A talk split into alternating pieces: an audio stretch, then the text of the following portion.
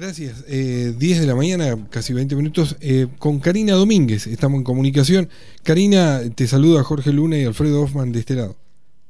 ¿Cómo están? Buenos días. Buenos días para usted y toda la audiencia. Karina Domínguez es representante de UPCN en, ante el gobierno y, queríamos hablar con ella con respecto a las paritarias que se estuvieron este, entrevistando, desarrollándose hace apenas unas, unas horas, digamos, ¿no?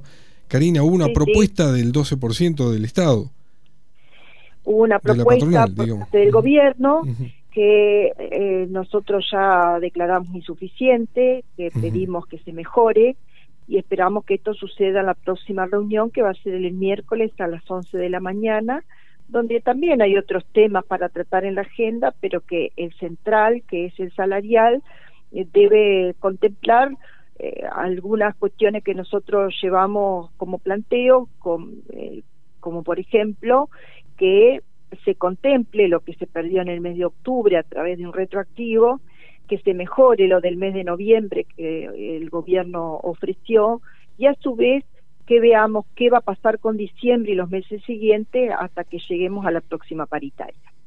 ¿Que la próxima paritaria sería eh, el año que viene o, ya ya en el 2023? Claro. 2023. La próxima paritaria, la próxima en enero no hay actividad en la administración pública y eh, mejor de los casos comenzaremos en febrero, así que eh, son mes, eh, es mucho tiempo y eh, son son largos los meses como para no tener una previsibilidad con respecto a los salariales. Ustedes, Karina, buen día, Alfredo Hoffman te saluda. ¿Qué, Bien, bien. ¿Qué, mm, este, ¿Tienen definido un porcentaje de acá a fin de año en cuál deberían mm, este, actualizarse los salarios? Sí, nosotros eh, planteamos un esquema que tiene que ver con un retroactivo al mes de octubre de un 6%, un 15% para el mes de noviembre. También, eh, como se ha hecho en el sector privado e incluso en la Administración Pública Nacional, pedimos también un bono antes de fin de año y luego, conocida la inflación, que en los meses siguientes se vaya compensando salarios e inflación. Esa es la mecánica o, la metodología que nosotros le, planteamos al gobierno seguir. Por supuesto que estamos abiertos que si no hay un bono se mejore el porcentaje, esto es parte de la negociación, así que veremos con qué alternativa llega el gobierno el miércoles que viene y a partir de ahí todo se puede rediscutir siempre y cuando, por supuesto, tengamos en el horizonte el porcentaje que se estima eh, para el año 2022 va a cerrar un número de la inflación que de enero a diciembre proyectan un 27%. Claro. Eh, ustedes están llevando adelante un, ya un plan de, medidas de fuerza, ¿no?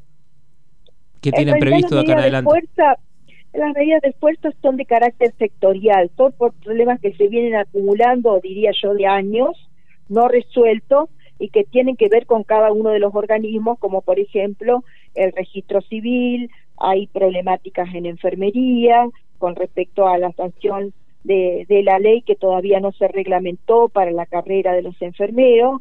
Eh, hay eh, hoy tuvimos una asamblea en obras sanitarias, este, también estamos trabajando con las áreas contables de distintos ministerios por un código que, que también queremos que se modifique. Es decir, hay reclamos sectoriales, pero en relación a la paritaria estamos en plena negociación. Todavía no hay estrictamente medida de fuerza. Lo que son lo que sí hay son reuniones y asambleas informativas porque para decidir lo que llevemos a la mesa paritaria, indudablemente tenemos que hablarlo con nuestros compañeros y compañeros y además hay que estar muy atentos porque si el gobierno eh, no encamina la discusión como, como se ha eh, planteado en la paritaria, bueno, entonces sí tendremos un año un fin de año conflictivo. Bueno, y por otro lado también están llevando adelante, como, como decías, reclamos sectoriales. Uno de ellos tiene que ver con la Orquesta Sinfónica, en reclamo de la ley de grados, que tenemos entendido que hoy está prevista una acción en ese marco, en, ese, en el marco de ese reclamo.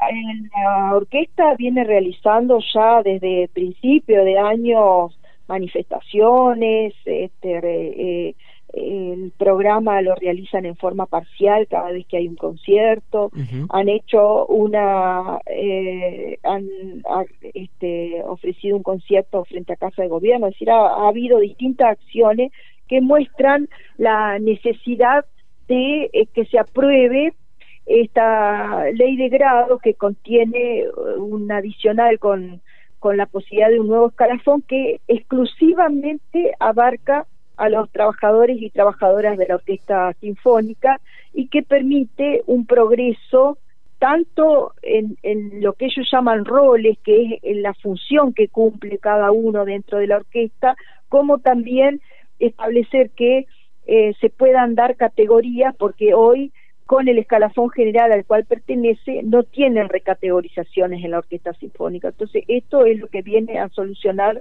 la ley de grados. Y en cuanto a la ley de enfermería que se está reclamando la reglamentación, ¿en qué instancia se encuentra eso?